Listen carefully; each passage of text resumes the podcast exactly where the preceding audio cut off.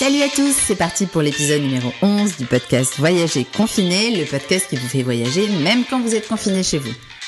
Aujourd'hui, on reste en France puisqu'on part en Haute-Garonne et pour cela, on est en ligne euh, avec euh, une personnalité de la Haute-Garonne. Il s'appelle Didier Cugive et c'est le président de Haute-Garonne Tourisme. Comment ça va, Didier?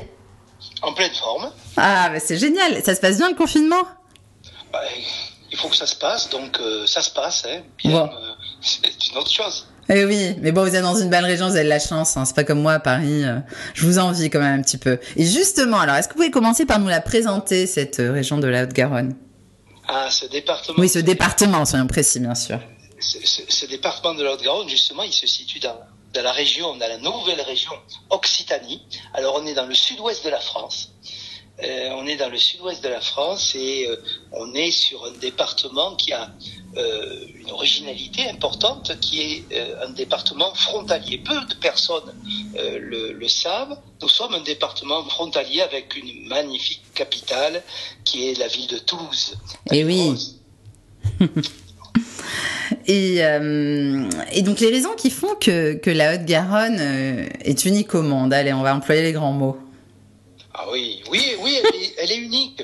Elle est unique. Ce, département est unique parce que, je dirais pour trois raisons. D'abord, il y a, son histoire qui est importante. Son histoire euh, qui est une histoire euh, euh, d'hommes et de femmes qui ont façonné le territoire avec des histoires assez incroyables, invraisemblables. Il y a eu, les, les, les Cathares, il y a eu toute la période du pastel, hein, qui a été euh, l'âge d'or de la région toulousaine.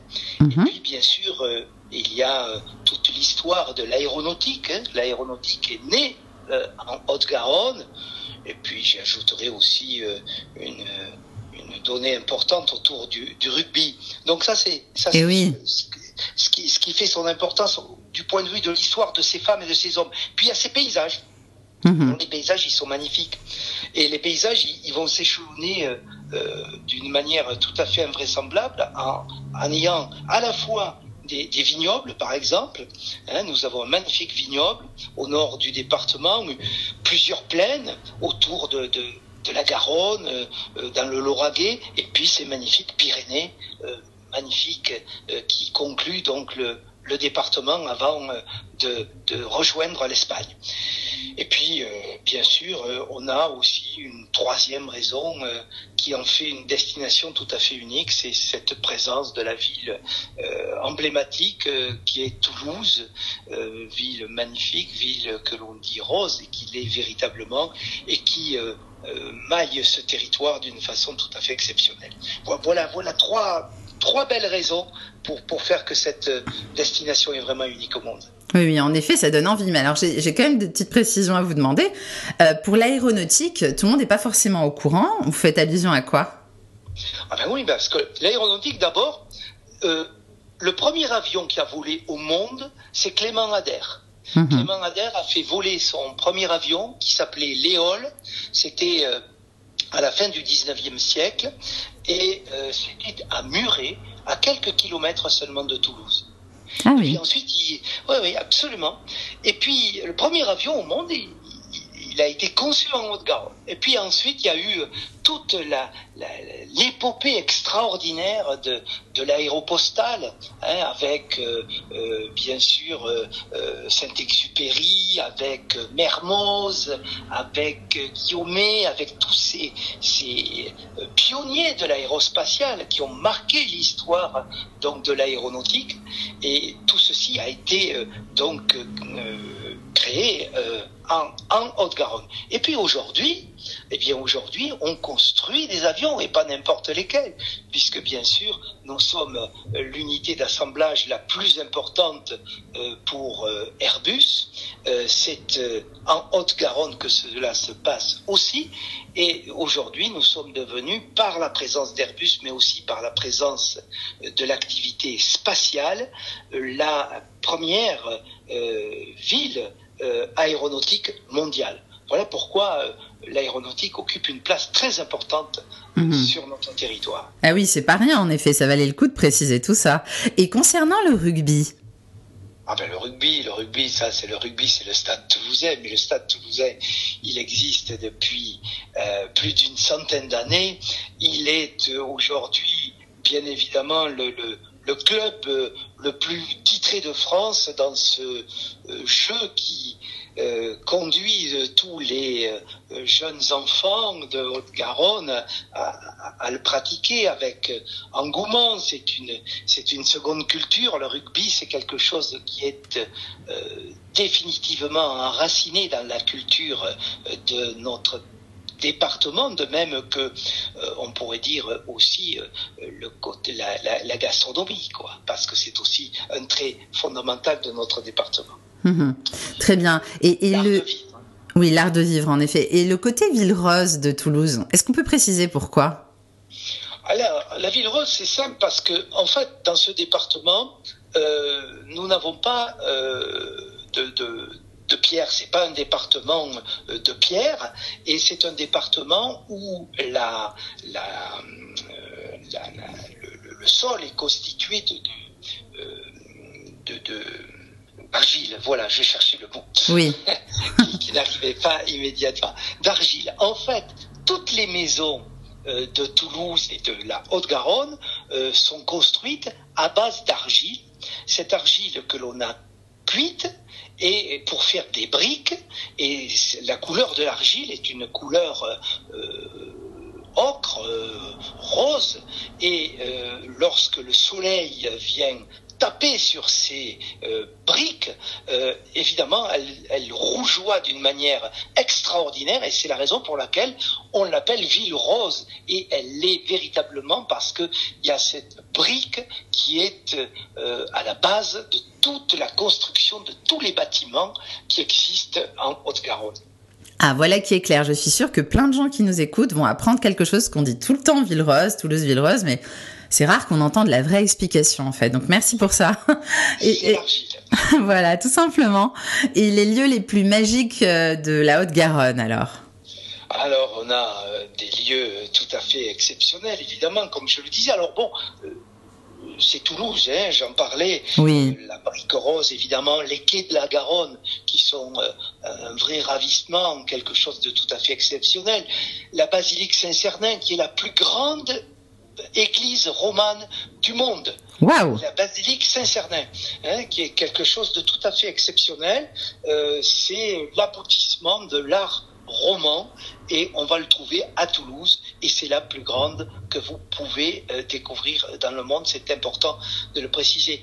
On a beaucoup de musées aussi dans cette ville et on a euh, autour de l'aéronautique euh, deux sites particulièrement importants qui sont la Cité de l'espace qui va permettre de visiter un lieu tout à fait exceptionnel où l'on va découvrir toute l'histoire de l'espace euh, dans le monde. Euh, Aéroscopia où on va pouvoir découvrir euh, l'histoire de l'aéronautique avec euh, euh, des appareils euh, que l'on peut visiter comme euh, le Concorde par exemple Mhm. que l'on peut visiter bientôt l'Airbus A380 et puis on peut visiter aussi les usines d'Airbus c'est du tourisme industriel, c'est très intéressant, c'est-à-dire découvrir euh, euh, comment on va euh, assembler, fabriquer ces avions magiques qui sont vendus à travers le monde et qui permettent à tant et tant de voyageurs de, circuler. Eh bien, ils sont fabriqués, assemblés à Toulouse et on peut visiter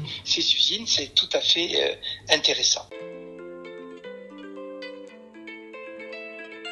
Je voudrais aussi euh, euh, m'attarder sur un autre lieu emblématique qui me paraît particulièrement important à, à évoquer, c'est le canal du Midi. Oui. Le canal du Midi, c'est euh, un site patrimoine mondial de l'UNESCO.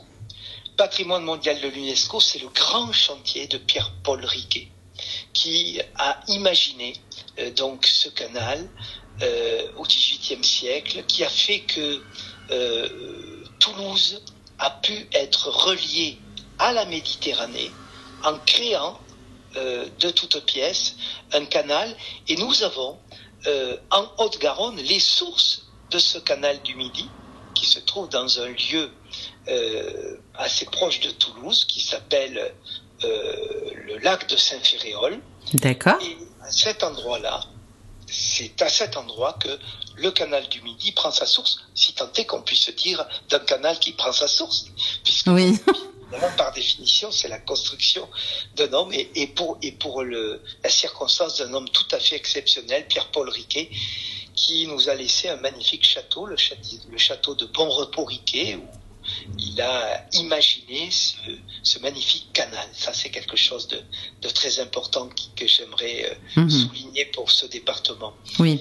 Puis, euh, J'ai une question. Est-ce qu'on peut faire des petites balades euh, au niveau du canal du Midi, des randos, des, des, des, des balades à vélo? Ça a l'air tout bête ma question, mais. C'est pas bête du tout parce que justement, oui, on peut faire énormément de promenades. Deux types de promenades. D'abord, on peut louer des bateaux et très tranquillement partir depuis Toulouse et aller jusqu'à la Méditerranée sur des péniches. Incroyable. Très tranquillement, avec euh, un canal bordé de platanes, avec euh, ces paysages du, du, midi de la France si caractéristiques, quelque chose de vraiment fantastique. Et si vous êtes euh, courageux, vous pouvez le faire sur le chemin de halage à vélo, puisque Génial. nous avons une piste cyclable qui permet de faire Toulouse jusqu'à la Méditerranée en longeant le canal du Midi. J'ajouterai, j'ajouterai que même nous avons une prolongation sur le canal de Garonne qui fait euh, un circuit, enfin un cheminement de Toulouse jusqu'à l'estuaire de la Gironde, donc après Bordeaux. Très bien. Et ainsi, nous avons une piste cyclable qui permet de rejoindre l'Atlantique à la Méditerranée. Je vous assure, c'est exceptionnel à réaliser. Ça en a l'air. C'est facile. C'est même quelque chose qui peut être réalisé avec les familles. Il faut un petit peu de temps, mais euh, c'est quelque chose qui est inoubliable. Et puis, je voudrais ne pas manquer et ne pas oublier de vous parler, bien sûr, des Pyrénées. Et oui. Les Pyrénées, les Pyrénées, c'est quelque chose de, de, de, de, magique, les Pyrénées, parce que les Pyrénées, c'est encore un espace de liberté, c'est un espace euh, particulièrement préservé, une nature euh, intacte, un territoire tout à fait particulier dans la Haute-Garonne, puisque nous sommes, contrairement à ce que beaucoup justement ne, ne, ne savent pas, euh, nous sommes le septième département le plus haut de France. Nous sommes un département. Ça alors, bah, je le savais pas, moi, vous voyez. Le septième plus haut département? Oui, bon. absolument. Nous avons 18 sommets de plus de 3000 mètres d'altitude. 18 sommets de plus de 3000 ah oui, quand même. Nous sommes un département très haut et nous avons ces magnifiques Pyrénées avec un site tout à fait exceptionnel dont je veux vous parler qui est le lac d'eau.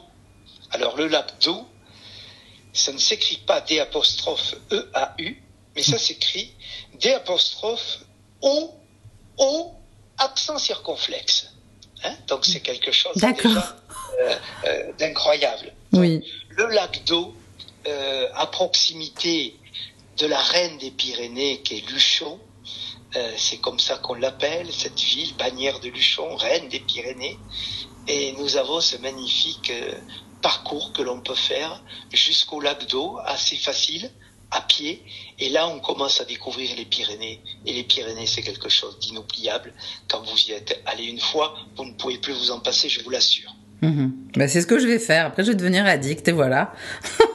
et, et, la spécialité, pardon, la spécialité euh, de la, du département, alors, pour vous, ce serait quoi? À, à recommander La spécialité gastronomique, vous Oui, oui, oui. Bon, bah, écoutez, c'est incontestablement le cassoulet. Et oui, j'en étais sûre. Mais, mais, mais, le cassoulet à la saucisse de Toulouse. Ah. Puisqu'il y a plusieurs écoles pour le cassoulet.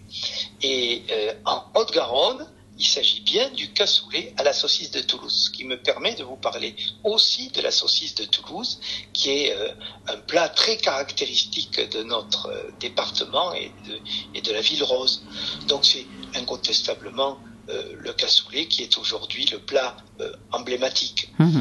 Mais euh, nous accompagné, bien évidemment, d'un vin de Fronton, qui est le vignoble euh, au Garonnais, euh, avec comme caractéristique celui d'avoir un cépage unique au monde.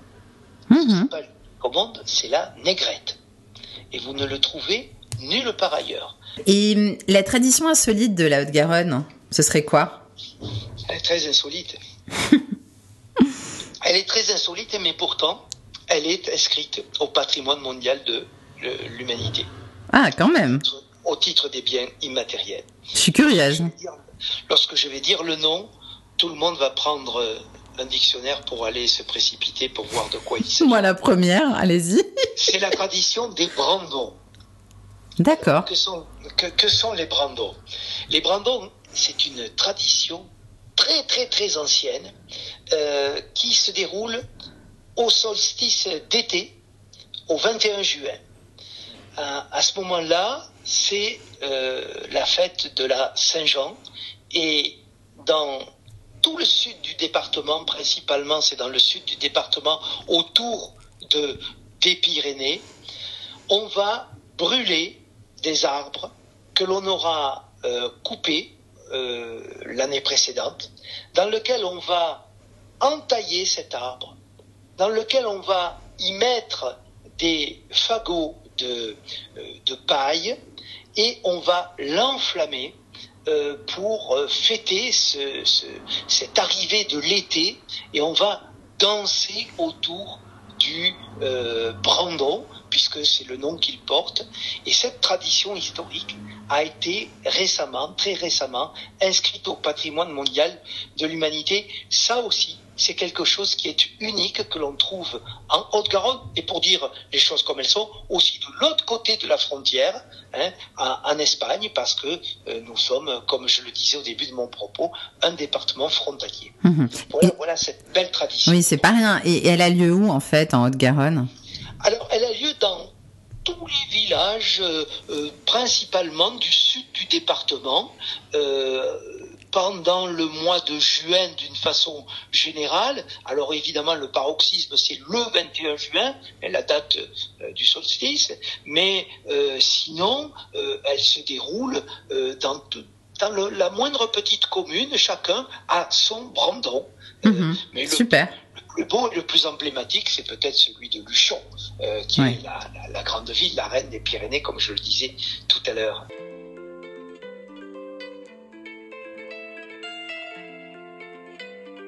Et euh, le rapport qualité-prix de, la destination ah, Écoutez, nous sommes euh, une destination très, campagne, très nature. Donc tout ceci pour dire que fait nous avons sur l'ensemble du département euh, la présence de gîtes, de gîtes ruraux, euh, gîtes de France plus particulièrement, qui euh, maillent le territoire et qui proposent aux touristes des hébergements vraiment très accessibles en termes financiers. C'est-à-dire que nous avons véritablement euh, sur l'ensemble de la Haute-Garonne la possibilité de réserver des, des gîtes pour, pour un couple, pour des familles, etc., à, à des coûts très très très accessibles. C'est vraiment une caractéristique euh, de notre département d'avoir euh, une hôtellerie familiale aussi et des gîtes euh, ah, c'est bien, ça. De, de, de, qualité et pas très, et pas très cher. Mhm. Et des adresses coup de cœur alors? Des adresses coup de cœur, oh, il y en aurait tellement à dire. Bon, allez, une ou deux. Bon, une ou deux. Allez, une gastronomique et une, et, une plus sérieuse. Oui. Je, vous parle de la, plus sérieuse. La plus sérieuse, c'est enfin, c'est le village gaulois. Le village gaulois qui se trouve à Rieux-Volvestre. Je veux vous parler de ce village gaulois, alors ne croyez surtout pas que c'est un parc de loisirs type euh, Disneyland. Euh, ou Astérix, pour ne pas le citer. ou Astérix, pour ne pas le citer. Non. Le village gaulois, c'est quelque chose de magnifique. C'est un homme qui a entrepris ce travail il y a plusieurs années en arrière et qui propose un site remarquable où il a reproduit à l'identique la façon dont les Gaulois vivaient dans cet endroit de la plaine de la Garonne. Mais non. Euh, euh, plusieurs euh, centaines d'années et où on va y retrouver des artisans qui vont manier tous les outils de l'époque, où on va goûter au, à la gastronomie gauloise, où on va pouvoir euh, voir euh, véritablement comment ils construisaient leur habitat, etc., etc. C'est quelque chose de très original, très instructif, ludique et instructif. C'est à ne pas manquer. Si vous allez en Haute-Garonne avec euh, vos enfants, précipitez-vous au, au village gaulois. C'est quelque chose de vraiment qui, est, qui est très sympathique. Et, et, et ensuite, euh, je voudrais vous parler d'un endroit secret, mais vous me promettez qu'il le restera. Après, j'ai des doutes, mais c'est pas grave. Allez-y. Donc, alors cet endroit, il est tout au sud du département. Il est euh, dans une magnifique vallée qui s'appelle la vallée d'Ouey. Cette vallée d'Ouey, c'est une vallée qui est proche de Luchon, mais qui est euh, parallèle, qui n'est pas à Euh, il va falloir que vous alliez circuler jusqu'au fond de cette vallée, jusqu'à une, une commune qui s'appelle Cires. Elle s'appelle Cires, cette commune d'ailleurs, euh, à l'automne, on parle beaucoup de l'été, mais à l'automne, il faut se rendre dans cette commune, comme dans toutes les communes environnantes, où, on entend le brame du cerf. Ça aussi, j'aurais pu Mhm. parler de, de, de, du brame du cerf, qui est quelque chose d'incroyable à entendre. Mais là, dans cette commune, vous avez un endroit qui s'appelle El Almacen. Et ça, c'est un restaurant. Un restaurant absolument extraordinaire, qui vous propose une cuisine du terroir, une cuisine euh, avec toutes les spécialités que vous pouvez imaginer ou que vous voulez voir, découvrir, au fond d'une vallée, dans un tout petit village. Alors bien évidemment, c'est un endroit qui se mérite parce que la vallée d'Ouey, euh, c'est assez loin de Toulouse, euh, à deux heures de Toulouse, mais euh, lorsqu'on rentre dans cette vallée, on va jusqu'à ce village de Cires, et puis là, on va découvrir ce, ce restaurant, et ce restaurant, on va y passer un long moment avec euh, les restaurateurs qui sont adorables, et puis surtout euh, tout ce qu'ils peuvent cuisiner, et vous allez ainsi découvrir véritablement euh, la caractéristique, les caractéristiques de la gastronomie au-garonnaise. Donc merci beaucoup euh, Didier euh, Cugive pour euh, toutes ces infos. On a fait une super escapade en Haute-Garonne avec vous. Moi, ça m'a donné envie d'y aller et, et vivement la fin du confinement, j'ai envie de dire. Voilà. Voilà, absolument. Bon. Vous tous. merci, au revoir. Au revoir. Et voilà, ce podcast est terminé. J'espère que ce voyage virtuel vous a plu. Et n'oubliez pas que vous pouvez retrouver tous mes podcasts voyages sur ma chaîne de podcast, les Podtrips de Salia, disponible gratuitement sur soundcloud.com, Google, mais aussi toutes les plateformes de podcasts comme Spotify, Apple Podcasts, Podcast Addict et Google Podcasts. Sans oublier bien sûr mon site de voyage, 1001découvertes.com, 1001 en chiffres, où vous pourrez aussi trouver beaucoup de photos et de vidéos de voyage qui illustrent ces podcasts voyages. Merci de votre écoute et à très bientôt. Bye bye, prenez soin de vous.